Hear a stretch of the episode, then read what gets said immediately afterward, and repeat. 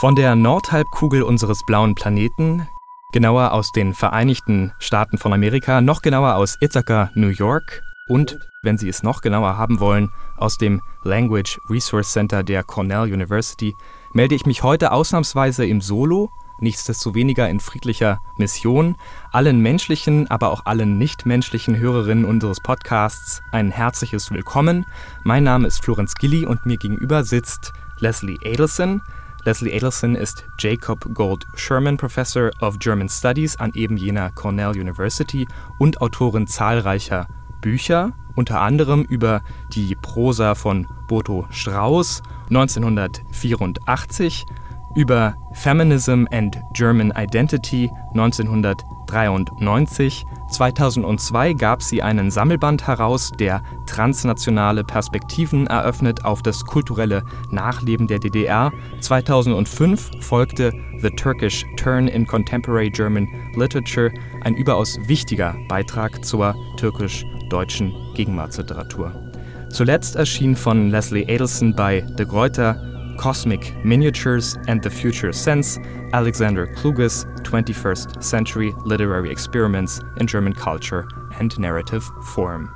Über dieses Buch und Tausendsasser Alexander Kluge, über dessen kosmische Miniaturen und seine Sammelleidenschaften möchte ich heute mit ihr sprechen.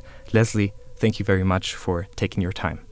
Thank you very much for your interest in Alexander Kluge, one of my favorite topics. I look forward to talking with you. Um, could you, uh, to start, could you tell us about your initial contact with Kluge? How did you first encounter him, and what fascinated you back then, but also what fascinates you today still about his writing? I first encountered Alexander Kluge's writing in the late 1970s when I read his collection Neue Geschichten and discovered in there a number of stories that really grabbed my interest, but in particular one called uh, Zustöpseln eines Kinderhirns, uh, which really seized my attention and imagination and stuck with me for the next 40 years. And in many ways, the writing of cosmic miniatures in the future sense began with that first encounter in print. Um, Kluge talks a lot uh, in many different places about the importance of stories, die einen ansprechen. And uh, that particular story uh, hat mich sehr angesprochen. Um, uh, but it wasn't until much, much later that I began working on Kluge in a more focused way, uh, with particular attention to his experimental miniatures for the 21st century. That's really what this particular book uh, is about. I did not meet Kluge personally until 2016 when there was a wonderful conference devoted to Kluge and also featuring Kluge himself at Princeton University, which, as you know, uh, also houses a major Kluge archive. So it was very lucky for me that uh, Alexander Kluge was there at the conference, uh, although unfortunately my talk about him was the one talk that he had to miss because his jet lag finally caught up with him and he had to take a nap at just that moment. Uh, but we had a wonderful uh, first encounter, and at that point, I had also just completed the writing of my book manuscript. Your book is titled Cosmic Miniatures and the Future Sense. And before we get to the future sense, I would like to dwell on the first part of the conjunction, uh, the cosmic miniatures, um, which I think is really an oxymoron between the very large and the very small. Um, what is particularly fruitful about looking at relations of scale and perspective in Alexander Kluge's work? I would say looking at conjunctions of scale, also disparities of scale, but I, I really appreciate and thank you for introducing the word conjunctions as well, because in many studies of Kluge's aesthetics and politics, there has been a, a dominant tradition of stressing disjunctions in time or disjunctions in representation or disjunctions in narration. But one of the things that I do argue in the book is that we also have to pay attention to Kluge's work with conjunctions in both time and narration. And one of the key conjunctions is, or let me say, has to do with an orientation in time and also in feeling between human experience and cosmic horizons. So that that is automatically a relationship of scale because mm-hmm. one is comparatively very small and the other is comparatively extremely large. And that negotiation of relationships between small and large is something that has concerned philosophy and, and, and the Frankfurt School of Critical Theory, of course, for a very long time. Adorno has a wonderful miniature of his own in Minima Moralia on Groß und Klein, for example, uh, where it's not just a matter of scale in terms of size, but also a matter of hierarchies of importance and what merits attention and what doesn't, or what is presumed not to merit attention. And one cornerstone piece of Kluge's aesthetic work is to repeatedly draw our attention to things that we might otherwise think don't warrant attention or that are not necessarily assigned attention in in much theoretical work in um, dominant paradigms. That's one thing. But the other thing is that the difficult and fraught relationship between human beings and the scale of human life and cosmic horizons or cosmic magnitudes, let's say, uh, has accompanied human history and, and human thinking and human activity for millennia, one could say, if one thinks alone of issues of navigation seafaring navigation, for example.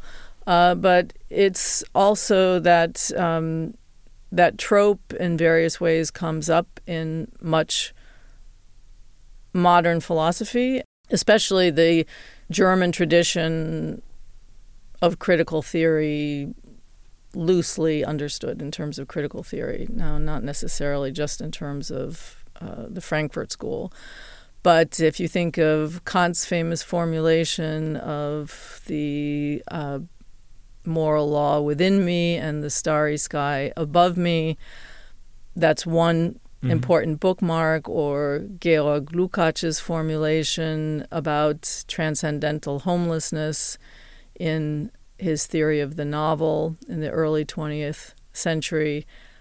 And one of the things that I discovered when I was reading Kluge's experimental miniatures that he's written in the 21st century, but I would say also for the 21st century, is that cosmic motifs are everywhere in in his writing. What would be uh, an example of of those cosmic motifs? Well, one example would be the ubiquity of extraterrestrials in in many of these miniatures or references to suns, moons, planets, as the history and technology of astrophysics. So that motif about cosmic orientation and also ruptures between the scale of human life and and the magnitude of cosmic galaxies or whatever lies beyond even our own galaxy. Um, those have been prevalent in many writings and philosophical reflections by many, and they are often posited as being incommensurable magnitudes. And in the realm of narrative theory, for example, someone like Paul Ricoeur posits that narration itself is an attempt to bridge this fundamental incommensurability between the time of the universe or the time of the cosmos, if you will, and the time of subjective human experience.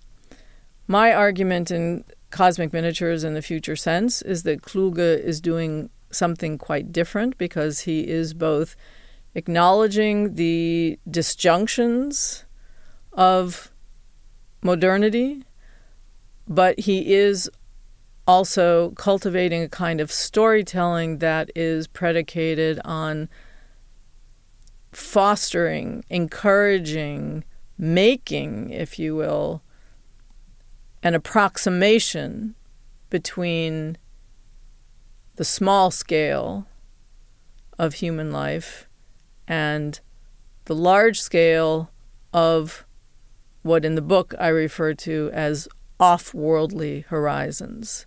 So in his writing, I see a constant, this will sound uh, like a contradiction in terms, but a constant oscillation between those two different scales and also those two realms of experience this worldly and off worldly. So that's a very long answer to your question about the title of my book. Thank you. Um, yeah, let's turn to a text where this relation between the very large and the very small is explicitly mentioned. A story from Kluges 2006 collection Tür an Tür mit einem anderen Leben, titled Das Schöne ist fehlerfrei. And the story is set at an annual physics conference in Hawaii. It's not further specified. Uh, the scientific community is stunned by a tall, quote, beautiful Greek woman, eine schöne Griechin, with dense black hair, who instead of using the lectern up front strides to the blackboard in the back, and now I quote from the story. Mit kräftigen, knirschenden Kreidestrichen, also in konventioneller Manier, verglichen mit der üppigen elektronischen Ausstattung des Riesensaals, entwarf sie Gleichungen, die das unendlich Kleine und zeitlich Kurze mit dem kosmisch Großen in Verbindung brachten. Die Gleichungen reihten aneinander ohne Komplikation. Die Mehrzahl der Spezialisten im Saal hielt sowohl diese Frau wie die eleganten Formeln, die sie aufschrieb, für schön. Die Griechin aber reservierte das Wort Schönheit ausschließlich für den Kosmos und die Welt der Nanosphären. Ihr Vortrag ging davon aus, dass die Schönheit und Einfachheit von Gleichungen, wenn sie sich auf so extrem auseinanderliegende Realitäten bezögen, das korrekte Indiz für ihre Stimmigkeit sei. And then there is a dialogue uh, that uh, Leslie Adelson and I will read uh, with shared roles.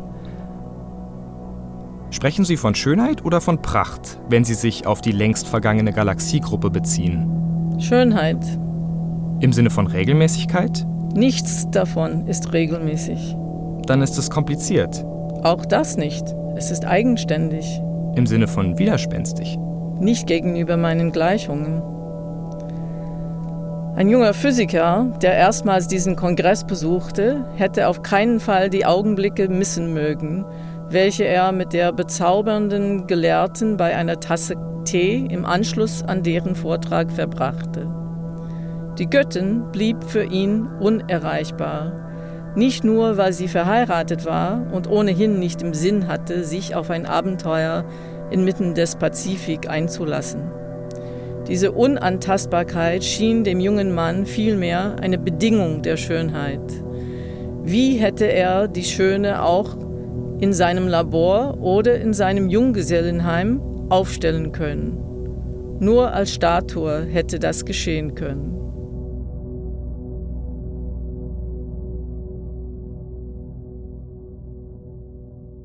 What is at stake in Kluge's flawless miniature? There are a lot of different things going on in this story. And as you have already pointed out, the motifs of the cosmos, of scales of magnitude, and disjunctions in relations between them, but also Gleichungen, which we might also think of not only in terms of equivalence, but in terms of a kind of Angleichen um, or approximation come into play in the first part of this story. Mm-hmm.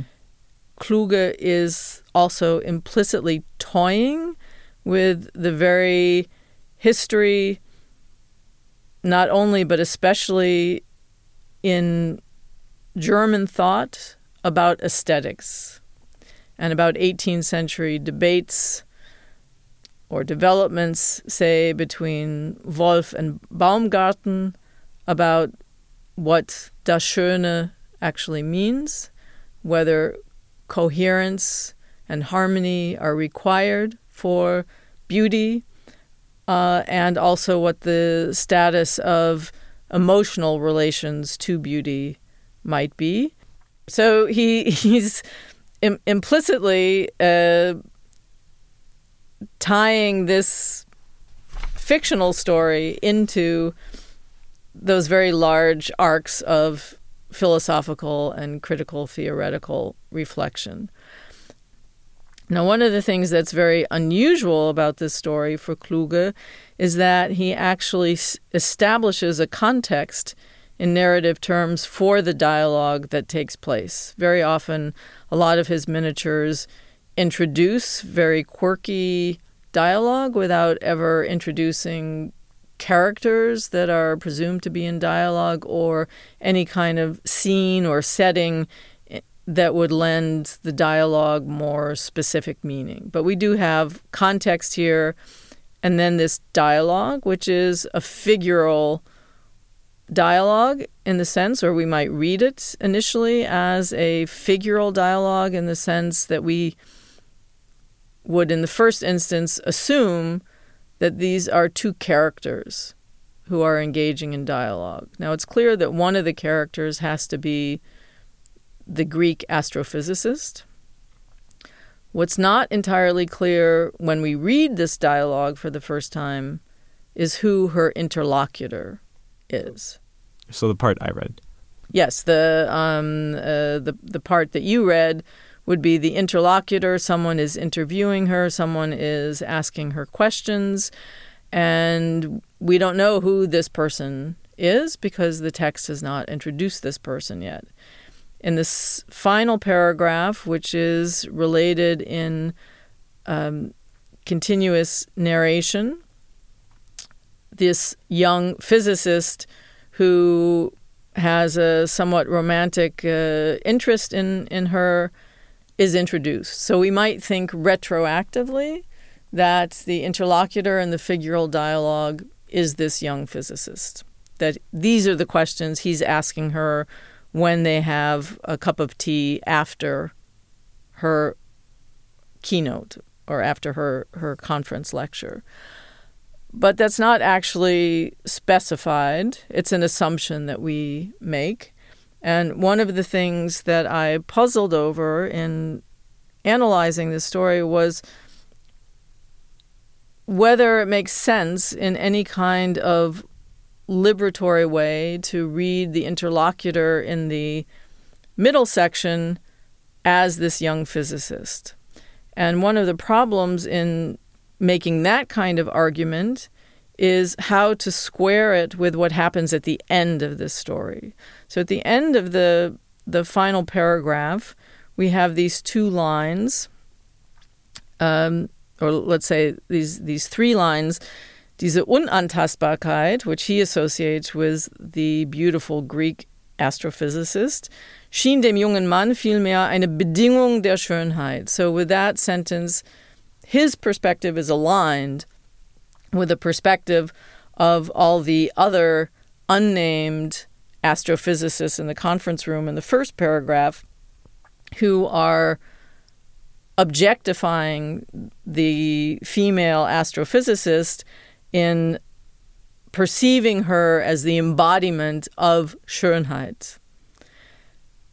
Now, if we go back to the end of the story again, in the last two lines, then we have, wie hätte er die Schöne auch in seinem Labor oder in seinem Junggesellenheim aufstellen können?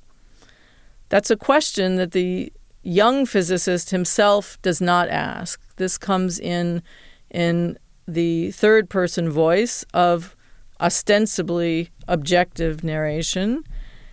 And but then this this voice answers the question, nur als Statue hätte das geschehen können.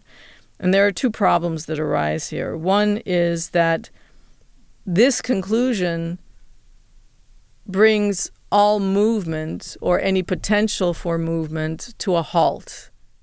That life or something that is associated with liveness is here referred to or consigned to the status of reification, objectification in physical form.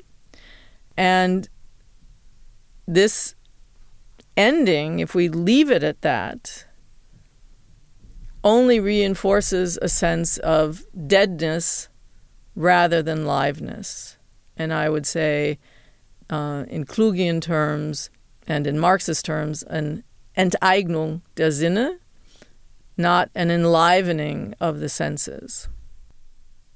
So when I first read this story, I thought this ending is completely depressing because any small indications of a life force in this story are deadened by this ending. And then I kept pondering the structure of the story and realized that the the ending of the story actually sends me back to looking at the dialogue again and thinking about what function the dialogue in the middle of the story really has. And the more I looked at that dialogue, which does not identify the person or the instance instance that the Greek astrophysicist is speaking to, I realize that one possible interpretation is that her partner in dialogue is not the young physicist, but the third person narrator, whom we experience as an interlocutor in narratological terms at the end of the story. So suddenly, if we if we read the story that way, which first seems counterintuitive, then we see that the interlocutor, who is not a character but just a narrative voice, is in dialogue with this character in that middle section. And if we look at the dialogue that way, then for one thing, we see that the narrative arc of the story does not just proceed in a linear vein, but that the end actually sends us back to a different point in the story and makes us see it in a different light. And when we go back to that middle point of the story, the dialogue, and see it from this unnatural perspective, then we see that what's important in that dialogue is what the Greek astrophysicist herself is saying about resisting any claims of Regelmäßigkeit, for one thing, and insisting on a kind of Eigenständigkeit. So that's a long way of explaining what I think is going on in this story. And of course, the more detailed analysis is in the book itself.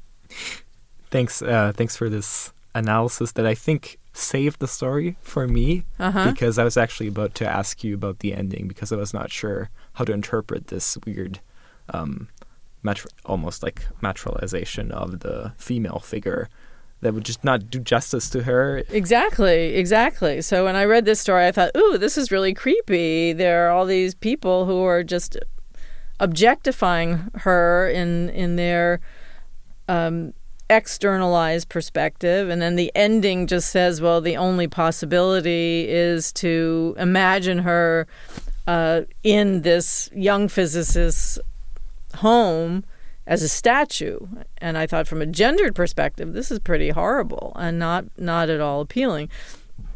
So one of the things that is important to realize also in my interpretation of the story is that the interlocutive voice in the unnatural sense that Brian Richardson, as a narrative theorist, introduces as a generic category of experimental and unnatural narration, is in Kluge's experimental writing not always and not always consistently associated with a progressive stance per se.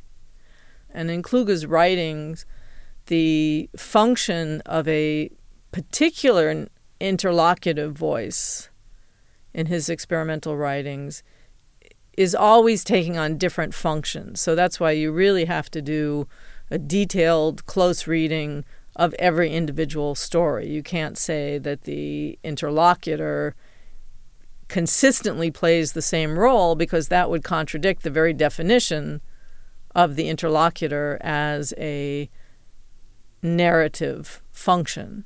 So it's not it's not the position or content idea that might be associated with the interlocutive voice in a particular story, but rather how that particular voice functions within the structure of the story in which Kluge is deploying it. Mm-hmm. Can I also ask you what really grabbed you about this story? Well, I guess I wanted to read this part where capitalized there's these three kind of uni abstract universals like das unendlich kleine, zeitlich kurze, kosmisch große, and that I didn't only thought it was so uh, fitting here because of these uh, opposing uh, universals, but I thought just the setting of it interested me. That there is a person writing on a uh, uh, with uh, a piece of chalk on a board. So I would kind of read, especially the first part. I, I can see how that you know has a lot of, to do with like the the philosophical tradition of aesthetics and how that uh, reflects in the text, but also as a poetological reflection, um, because the the blackboard is where two things that are so opposed to each other, so far away that are you can't ever grasp, uh, uh, comes together. Yes. Mm-hmm. Very um, good. It's also wonderful that you mention that particular aspect of the writing by hand in chalk on the blackboard because one of the other points that I make in in in the book about this story is that um, Kluge is also invoking a motif that comes up a lot in his writing, which is the writing on the wall as a mode of writing catastrophe. And this goes back to certain biblical tropes about the the Menetekel or um, Die Schrift an der Wand. And Christian Schulte has uh, published a um, wonderful uh, collection of essays with that title uh, in reference to, to Kluge's work, Die Schrift an der Wand. And so here we literally have, I mean, if we think of a blackboard as a kind of wall, and we have this astrophysicist who is doing what you just said, and she's writing it on the wall, then this is also an indexing not just of long traditions in human thought and art for conceptualizing or representing beauty, but also similarly long traditions for conceptualizing, representing, and engaging catastrophe and histories of catastrophe.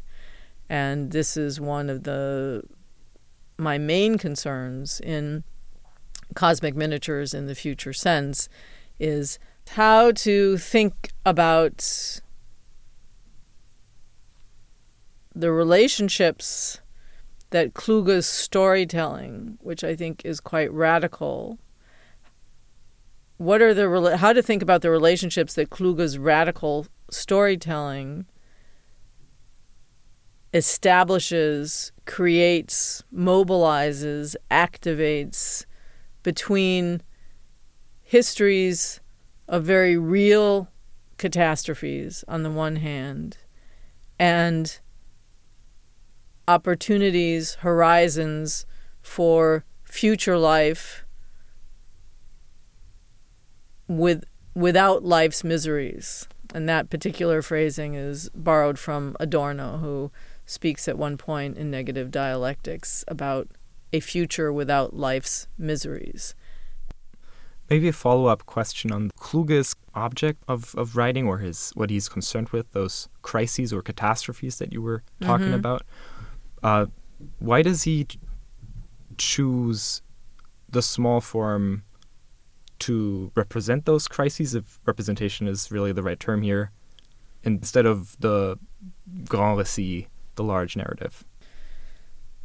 So that's an excellent question. I don't think that representation is the correct word because Kluge, well, there are some exceptions to that. So Kluge's massive book from the 1960s on the Battle of Stalingrad, for example, could be seen as one kind of attempt to represent catastrophic historical experience while also facilitating certain Auswege, that's one of Kluge's favorite words, uh, ways out of catastrophe through small work in narrative form. But uh, Kluge's approach to counter histories in general is always through the small form and not through the large form because the the large scale representation of human history tends to be associated with dominant modes of perception, suppression, repression, oppression. And Kluge is working against that. He's always looking for the chink in the wall of of historical catastrophe. There are, in, in addition to Stalingrad, I would say there's there are also contemporary exceptions to some degree. For example, his uh, 48 experimental miniatures dedicated to Fritz Bauer under the title Wer ein Wort des Trostes spricht, ist ein Verräter. And Fritz Bauer was the attorney general for the state of Hesse, a German Jewish jurist who was in exile during the Third Reich and came back to to Germany after the defeat of the Nazis and was very instrumental in bringing about the famous Auschwitz trials of the 1960s also played a key role in helping bring Eichmann to justice uh, in the early 1960s. Hmm. Kluge has this gripping collection of stories. Um, these are miniatures and they're devastating because they actually do represent, in snippet form, real historical catastrophes associated with the Holocaust. And one of the real dilemmas I had in reading that book and thinking about including it in cosmic miniatures in the future sense was where on earth is hope in these stories? Because Kluge does not rewrite the past, the stories that he writes there can actually be documented, that he references many actual experiences. And there doesn't seem to be any Auswege in those stories. But what I did find by looking at very complex factors in the structure of that book was first of all, there's a single reference to extraterrestrials in that book. And I found that that reference was a key to f- tracing ways in which Kluge is experimenting with historical voice, not with historical events, but with historical voice in that collection of stories. And it's a very complicated analysis. I can't reconstruct uh, all of the details of that in a in an in a conversation like this. And it's not even that the extraterrestrials themselves represent the alternative. That's not the point. But they're, the way the extraterrestrials function in that particular story sent me back to other elements of Kluge's narrative structure for for the book as a whole. So in a similar way, when we were looking at Das Schöne ist fehlerfrei, we came or I came to the conclusion that the ending of the story sent me back to an element in the middle and that recursive moment of rethinking even the experience of reading the story is what allowed me then to recognize where where there's a possibility for life to come back in or for what was dead to be reanimated in a way. And of course, Kluge, neither Kluge nor I would say that the those people who were killed in the Holocaust can be reanimated. That's not the point. Um, although we wish it could be, but a an element of deadness in the narration of that story rather rather than taking it as a foregone conclusion an element of an alternative future sense is cultivated through Kluge's experiment with narrative form, even in those Holocaust stories. So that's that's why that was important for me to include in Cosmic Miniatures and the Future Sense. Hmm. Got a little colder in here. It know. got a little colder it in did, here. Yeah. Do you need something? No, no. Just because I think the it's very important what you were just talking about. I also wondered if I mean I was more you know I was asking about the capacity of the small form, especially in those devastating cases.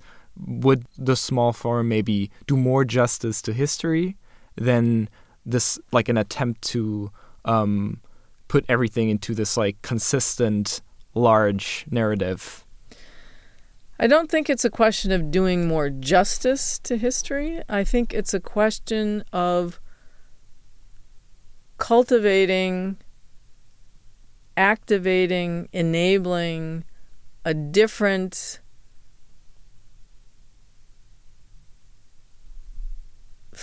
even physical sense of relationship to both historical time and future time. As you know, Alexander Kluge has collaborated with the Marxist sociologist Oskar Negt for many, many years, and one of their most important collaborations was a book called Geschichte und Eigensinn from 1981. And one of the really striking formulations in that book I found consists of a couple of sentences that say, Die Nähesinne arbeiten, an den Fernsinnen ist nicht gearbeitet worden. So they're talking there about literal organs of sense perception. Die Nähesinne, the, the five that we're that we know about. But for Kluge, there are more than just five senses. One of which being the future. Sense? One of which, in my argument, so Kluge himself does not use the term, or did not use the term, the future sense. He may now that he's read my book. Um, but uh, one of my core arguments is that Kluge's 21st century storytelling actively does work on futurity, the future sense, as a as an organ of sense perception in time. In time. Uh, and in 1981, when they made that original formulation, I think that the Fernsehen that they were mostly thinking about was a relationship to history. And using their theory and storytelling and Kluge's films to rework a relationship to catastrophic history. One of my arguments in Cosmic Miniatures in the Future Sense is that Kluge's 21st century storytelling reworks a relationship to futurity as accessible, making it accessible to experience without ever being reduced to empirical experience or presentist experience alone. So, this also has to do with my understanding of a simultaneous disjunction in time that is important for Kluge's writing and conjunction in time. And the small forms are important because it's easier to practice an emancipatory relationship to time in small bits and pieces.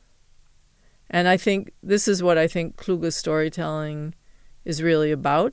It's about practicing that changed relationship to time, whether in historical terms or in futural terms, but always in emancipatory terms. An important work uh, of reference for your own study is Columbia professor Andreas Huyssen's book Miniature Metropolis, uh, published in 2015. Huyssen explores the history of what he calls metropolitan or modernist miniatures, uh, from Baudelaire to Rilke, Kafka, Kracauer, Benjamin, Musil, and Adorno. And I would like to ask you about Kluge's place in this genealogy of um, modernist writers. Um, in how far do Kluge's cosmic miniatures of the 21st century deviate from the tradition of the metropolitan miniature that Huyssen evokes in his book? That's an excellent question, and Andreas Huyssen is a very important scholar and also friend to me uh, and uh, always an inspiration. It's always an inspiration to engage with his work. Very early on, and this will be in relationship to what I said earlier about understanding Kluge's stories as a form of practicing the the making of the future sense as a different relationship to time, as an emancipatory relationship to time. In the mid 90s, Andreas Huyssen published a very important essay called An Analytic Storyteller. And there he argues this was a, an essay on Kluge's writing at the time. And Huyssen argued there that reading Kluge's storytelling of the 20th century is mind blowing in, in many ways, and partly because there are so many details and impressions one gathers from it that are difficult to gather unter einen Hut, so to speak, because the constellations are so um, are constantly proliferating. Huyssen makes the point that one can't actually remember all of the details of all the stories that Kluge writes, but that they have a cumulative effect. Mm-hmm. So, in his most recent work, Huyssen uh, doesn't really analyze Kluge's contemporary writing or or his 20th century writing, uh, but he does argue that the modernist metropolitan tradition which Huyssen sees as a very important but long overlooked cornerstone of modernist literature in the European sense, ends with Adorno. And then he speculates that Kluge might possibly be seen as continuing this tradition, but not really, because as Huyssen points out, there are completely new urban paradigms that apply in the world since 1945 and especially in the 21st century. So Huyssen mainly suggests, more or less in passing, that Kluge's concerns with or, or the influence of the modernist metropolitan miniatures on Kluge are not as strong as they were, for example, for Adorno, whom Huyssen firmly places in that tradition. But Huyssen is essentially arguing that the historical conditions for experimental miniatures are now fundamentally different, partly because of um, circumstances of contemporary globalization, which change both the role of urban space in real time, but also conjure many concerns about the future of planetary life that did not yet apply to Adorno or the other writers or the writers that, that Huyssen is thinking about in the early 20th century. So those are the two main reasons that, that Huyssen mentions for not saying that Kluge continues the modernist metropolitan tradition, even though he is clearly influenced by it.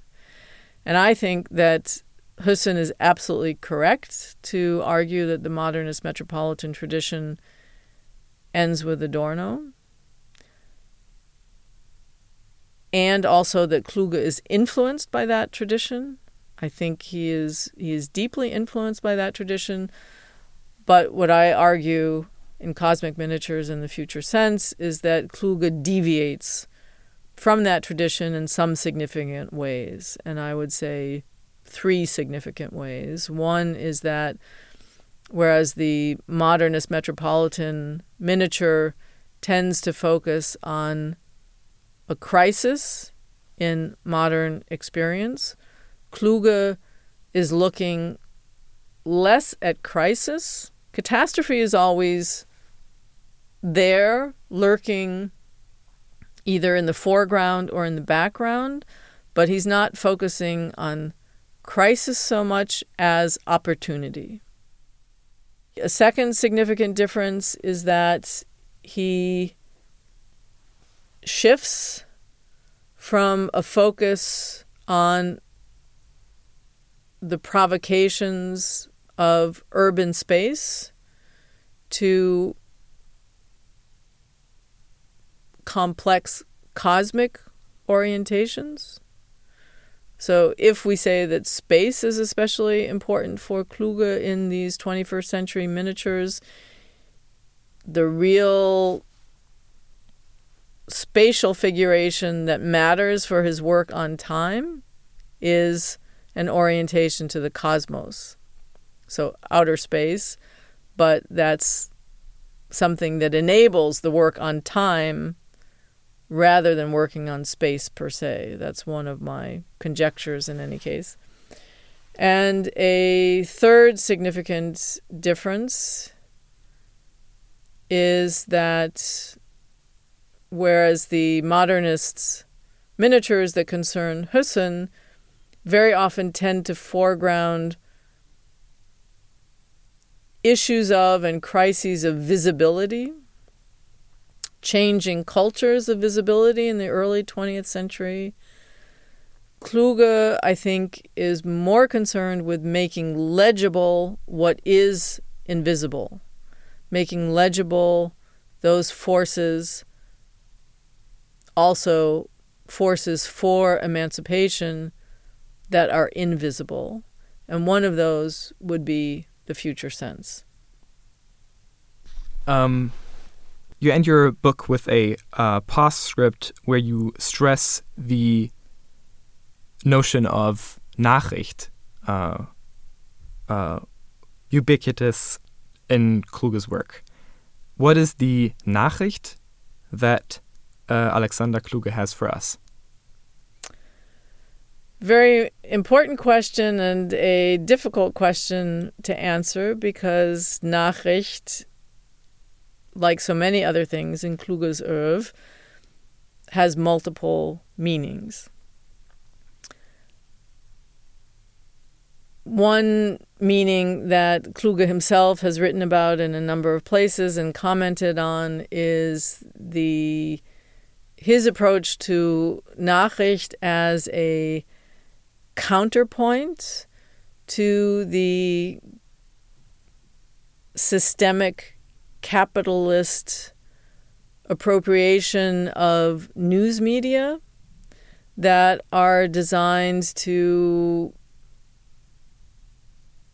kill certain senses of liveness that would be necessary for emancipation news media that are always commodified. And so, in a very basic sense, Kluge's repeated invocation of the word Nachricht is always meant as a counterpoint, a countermove to the commodification of news media in the contemporary and capitalist world.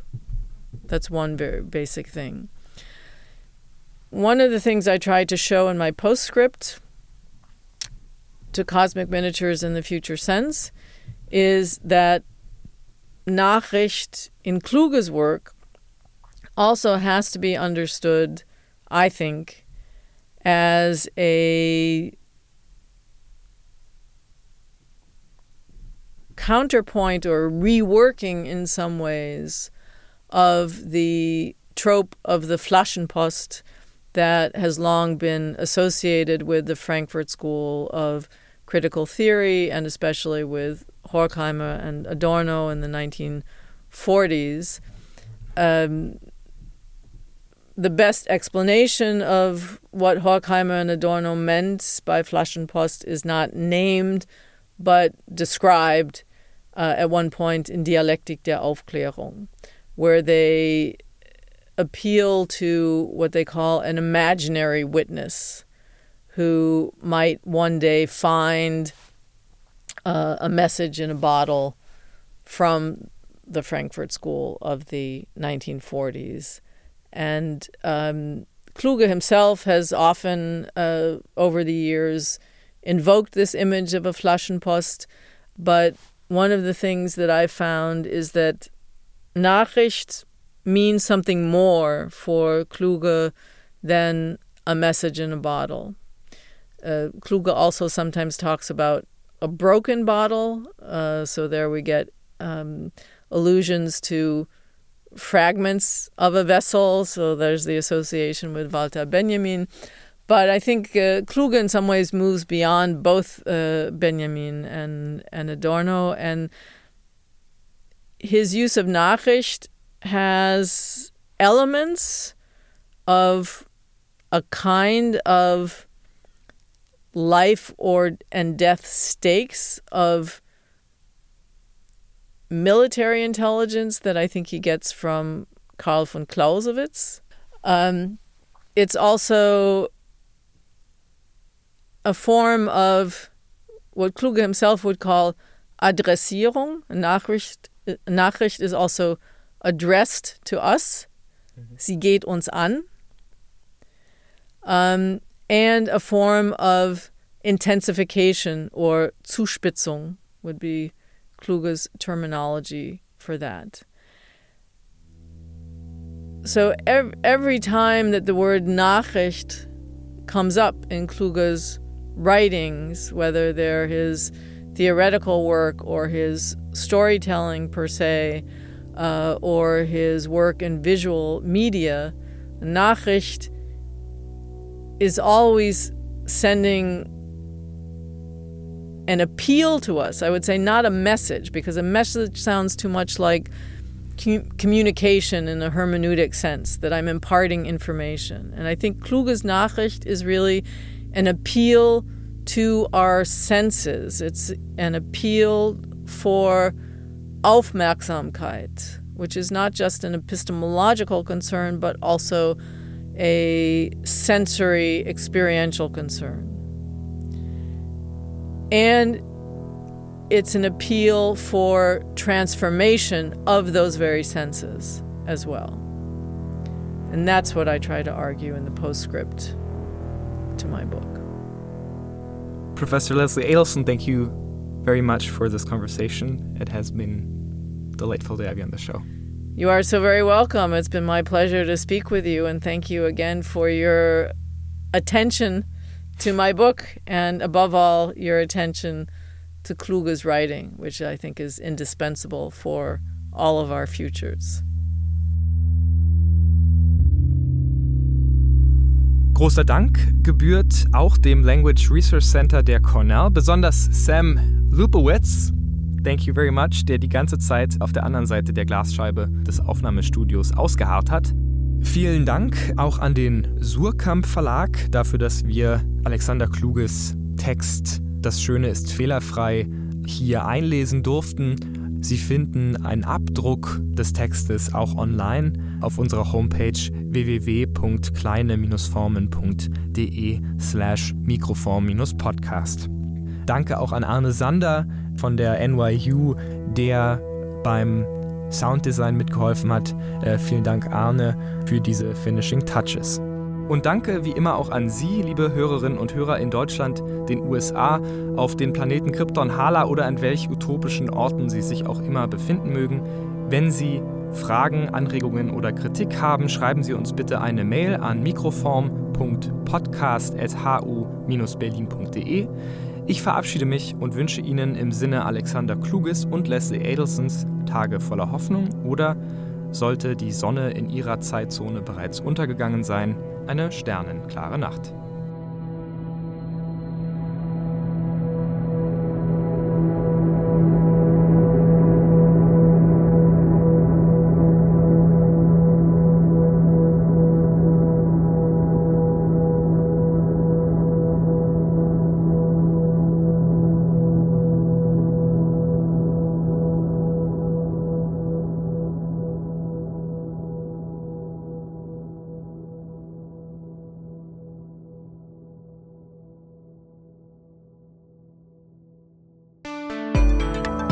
Mikroform. Der Podcast des Graduiertenkollegs. Literatur und Wissensgeschichte kleiner Formen.